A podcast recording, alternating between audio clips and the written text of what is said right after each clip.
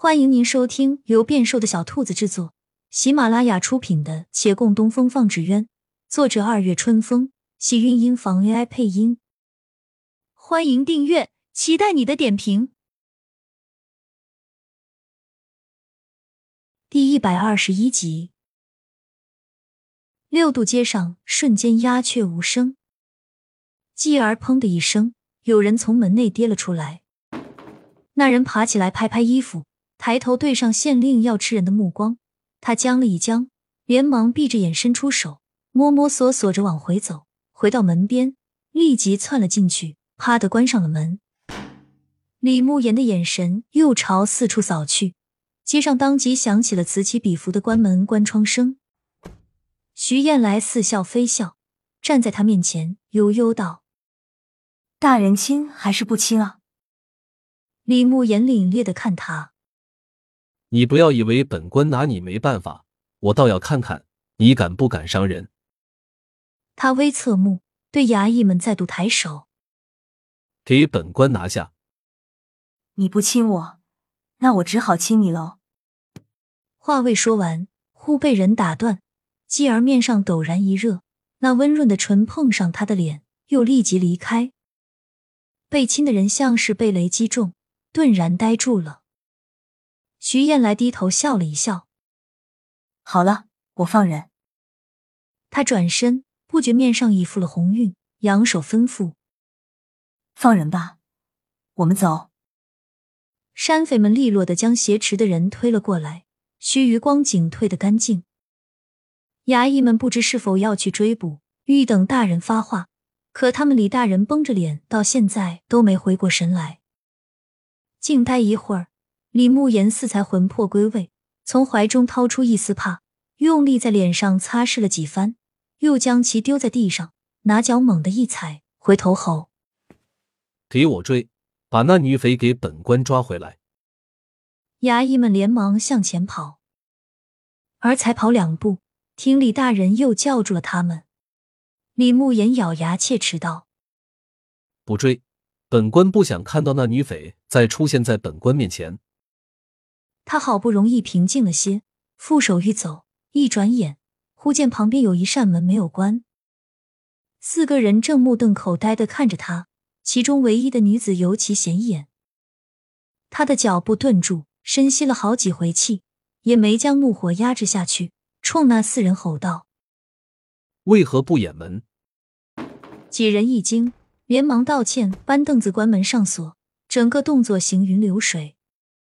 大门迅速紧闭，门外的人有一刻失神，但转瞬即逝，复大步往前走。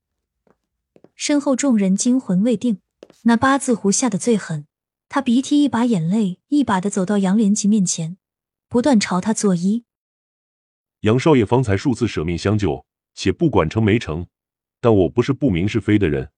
杨少爷的为人如何，我看清楚了。”他慢慢平定了心。向其他同僚道：“我觉得咱们可以考虑与杨少爷合作。”数名店掌柜互相看着，小声议论一番，都点了头。也行，可以试一试。杨连喜在旁惊了：“你们在说什么？”杨大掌柜，这杨少爷才是东家，我们本来就应该跟他合作的，而且您不也是为他做事的，何必要争这个呢？杨少爷刚刚也有舍命救您啊！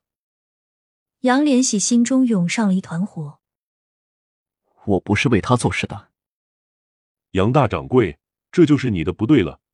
我们这些外人尚且感激杨少爷，你们还是兄弟，怎么毫无感恩之情？这些人说着，又面向杨连奇。杨少爷，走吧，咱们寻个地方把此事详谈。一群人说着便走。被忽略的杨连喜更是恼怒，接连吼叫了几声，却无人回头。他怒火攻心，忽奔上前，将那行走在后面的沈芊芊一把抓住，再向他们喊：“都给我停下！”众人听到女子惊呼，接回头，全都瞠目结舌。杨大掌柜，你这是要干什么？我不这样，你们不肯停啊！你们就这样跟他走了是吗？你们也太……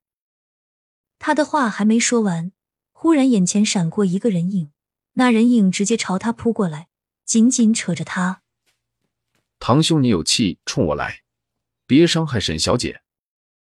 杨连奇的身子羸弱，这一扑只是让他歪了一歪，但来人死抱着，绝技不放，也叫他没法用力。